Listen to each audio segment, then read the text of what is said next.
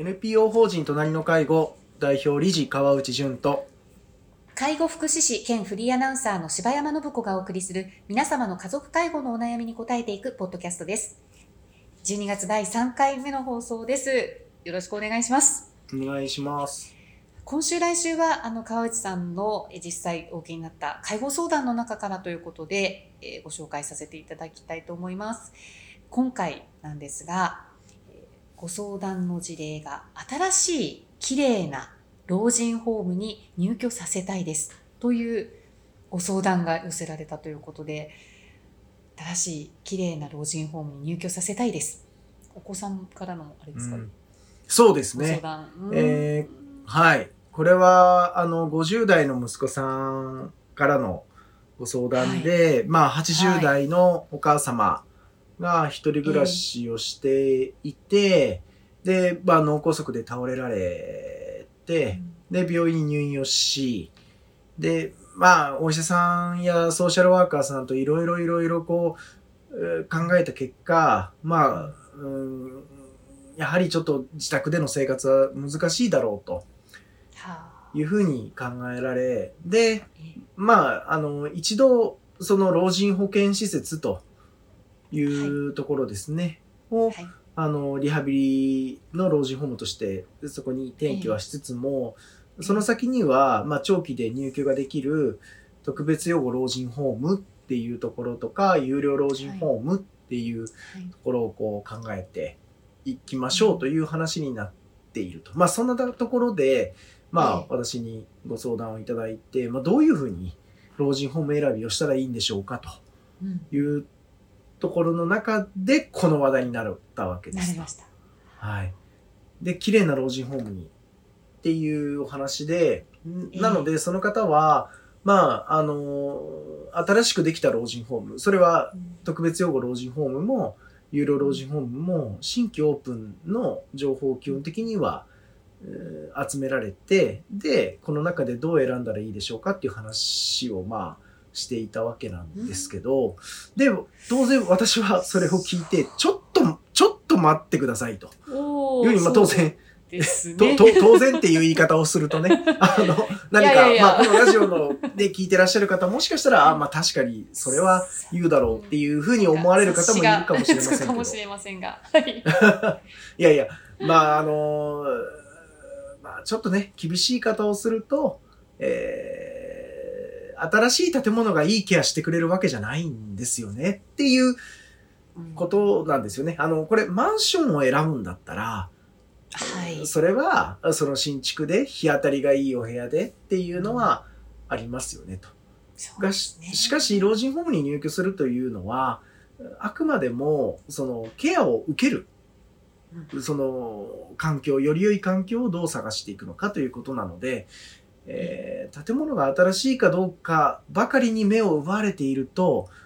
実はいい選びができない可能性があるんですよねっていう話をしましたと。で、まあ、ここでやっぱり大事になるのは、その、新しい老人ホームというのは、どうしてもケアのチームがなかなか、まだ試行錯誤の中でお互いのおチームワークを作っている、うそんな段階なんです。で、いやええ、当然、その、少しずつ入居者さんを、あの、研修をしながら、あの、職員はしっかり手厚く配置するんだけど、あの、利用者さんは少しずつ増やしていきながら、研修しながら、介護チーム作っていきますっていう計画があるんであれば、はい。それは、あの、とても、あの、熱心な老人ホームなのかなとは思うんですけど、もうとにかく、あね、新規オープンで、入居者さんも一気に集めて、で、職員も一気に募集して、うん。で、えーチームをこう急増で作っていきましょうってすると、当然現場の職員は相当疲弊するので、うん。そういやさすがに入居者さんが例えば50名いらっしゃって、50名皆さんが初めましての中でケアをする。しかも他の職員がどんなあのカラーでどんなあのご性格でどんなことを考えているのかというのがわからないところにポンと職員として入っていくのって相当大変なんですよね。だと思いますね。はい、どんなにスーパースターな職員が一人いても、でもその人が24時間365日ずっと働き続けるわけにいかないのので、そうですね。えーで、当然、食事介助や入浴介助、おまあ、レクレーション一つもそうですけど、一人の職員では絶対回せないっていうのが施設ケアなんですよね。はい。だからもう、ここにはチームワークはもうどうしたって必要不可欠になってくるっていう、この、こうマンション選びとは違うんですっていうことを理解した上で、えー設備のことも見ていかないといけないんですけど、まあでも、設備っていうのは目に見えるし、あの、すごくわかりやすい、んだけれども、ね。うん、だけど、でも、もう一つ、まあ、これはきつい言い方なのかもしれないけれども、それはもしかしたら入居させる家族の後ろめたい気持ちを和らげるということには、綺麗な建物は効果を示すのかもしれないんだけれども、でも入居される方の表情ですよね。には、建物ではないのではないでしょうかと。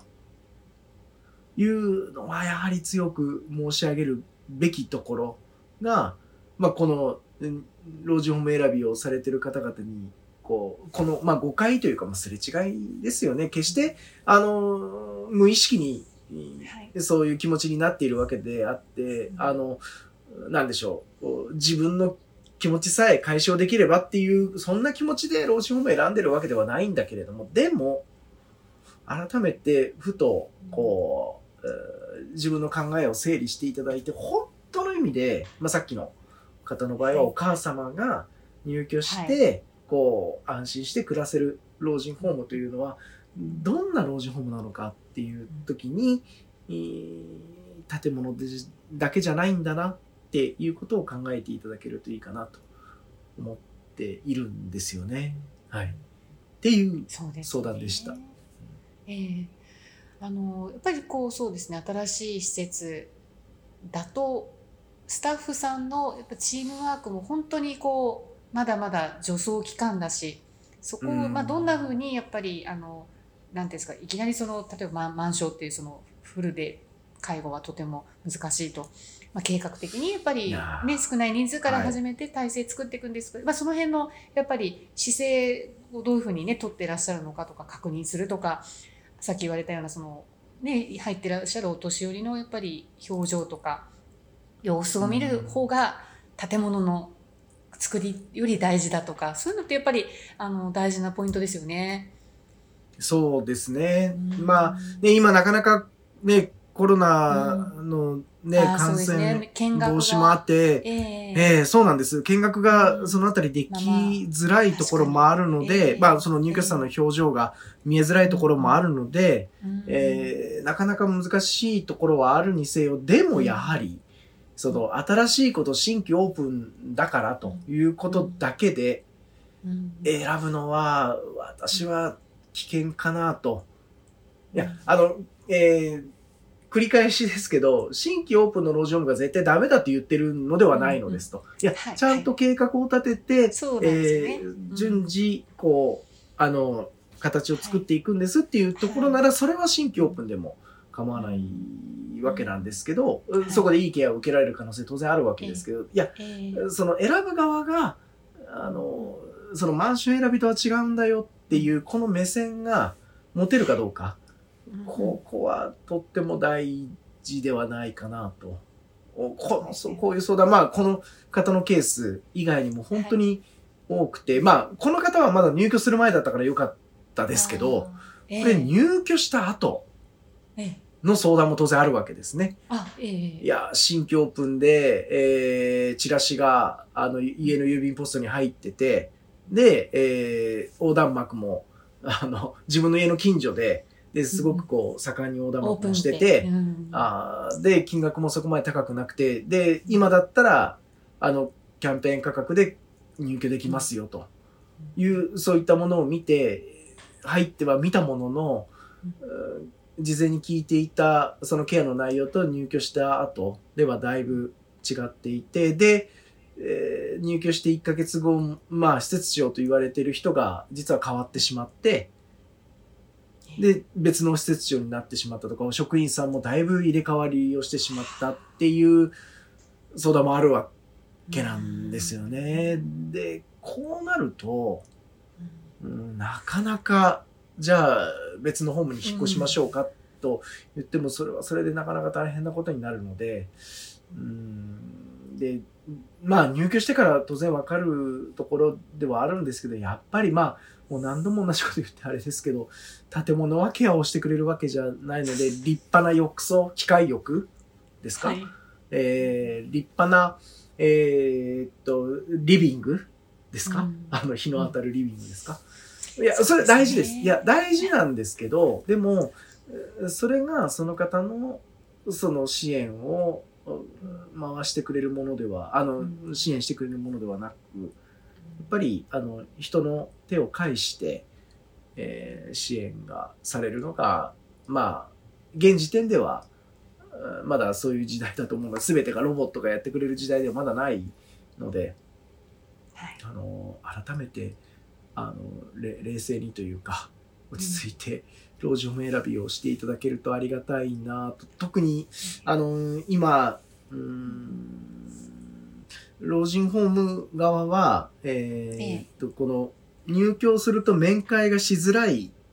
くなるから、環境ですね。ははい。い。だから、あの、在宅志向が今強まっているよう、というか、まあ、強まっていますと。はい。施設かな？在宅かな？自宅かなって言った時うに、んあの、以前は、あでも、じゃあ、うん施設選ぼうと思っていらっしゃった方々も、はい。なんとか、あの、うん。自宅で頑張ろうともうちょっとこのまま頑張ろうとかね。そうですよね。面会ができ今なくなってしまうから、はい。会えなくなってしまうんだったら、じゃあもう少し自宅で頑張ろうとうん。していて、で、そうすると、老人ホーム側のお客さん集めですかね、入居者さん集めが結構こう苦戦するわけなんですね、はいこの状況だと。ですね。よ、より、はい、あの、老人ホームのその入居者さん募集、まあ、いわゆる営業というものはかなり強くなってきているので、うん。ここにやはり、まあ、営利でね、やってるところも多いですからね。ええ。え、え。はい。まあ、それがね、すべてが悪いわけではないんだけれども、やはりこう、ええ。カスタマーとして、えーはい。顧客として、こういった、その、情勢、えーと、まあ、そもそも、えー何を購入するというか、あの、うんさ、サービスを購入するのであって、建物はいを購入するのではないというところは、改めてお伝えしたいところでしたかね。はい、そうですね。はい、ありがとうござはいいました。ありがとうございました。皆様の家族介護に関するお悩みを募集しております。ラジオネーム、年齢、性別、家族介護のお悩みをラジオアットマーク、老人介護 .com までお送りください。